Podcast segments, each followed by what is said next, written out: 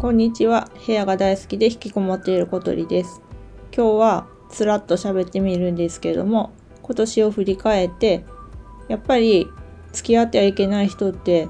大体傾向が決まってるんだなっていうことをしみじみ思ったので話してみます。違う音声で付き合ってはいけない人の傾向と対策っていうことをお話ししましたけれども、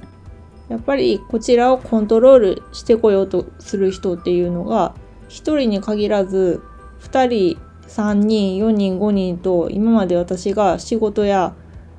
学生時代遡って幼稚園時代まで含めて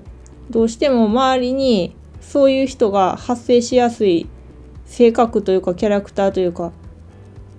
だったんだなっていうふうに思ってでそれはもう治らないしこれが自分のキャラクターだと思ってたんですけれども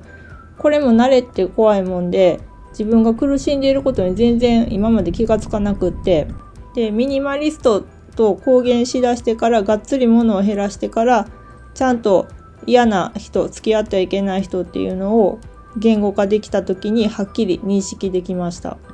結局物が多い時って目の前の雑務に追われてそういう言語化するのも後送りとかめんどくさいとかそういうことになってしまってちゃんと文章にするとかメモに残すとかそういうところまで行き着かなくて自分のキャラだからしょうがないっていう風に無理やり折り合いをつけてたところがあったんですけれどもそうじゃなくて本当はアレルギー反応が起こってたのに全然泣き物として扱ってただけだったんだなっていうことが分かりました。なので私はもう人にコントロールされたくないし無茶な頼み事もされたくないし全然お金にならないしんどい仕事もしたくないなと思ってそれをやらないことリストとかにまとめて来年の良いというふうにしています。やらないことリストの詳しくはまた違う音声で喋ろうかななんて思うんですけれども他の有名な YouTuber さんがやらないことリストしないことリストの勧めをすごく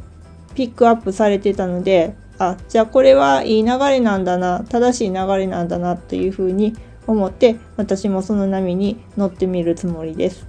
そんな感じで今日は思いついたことを喋ってみました。今日はここまでです。今日もお聴きいただきましてありがとうございました。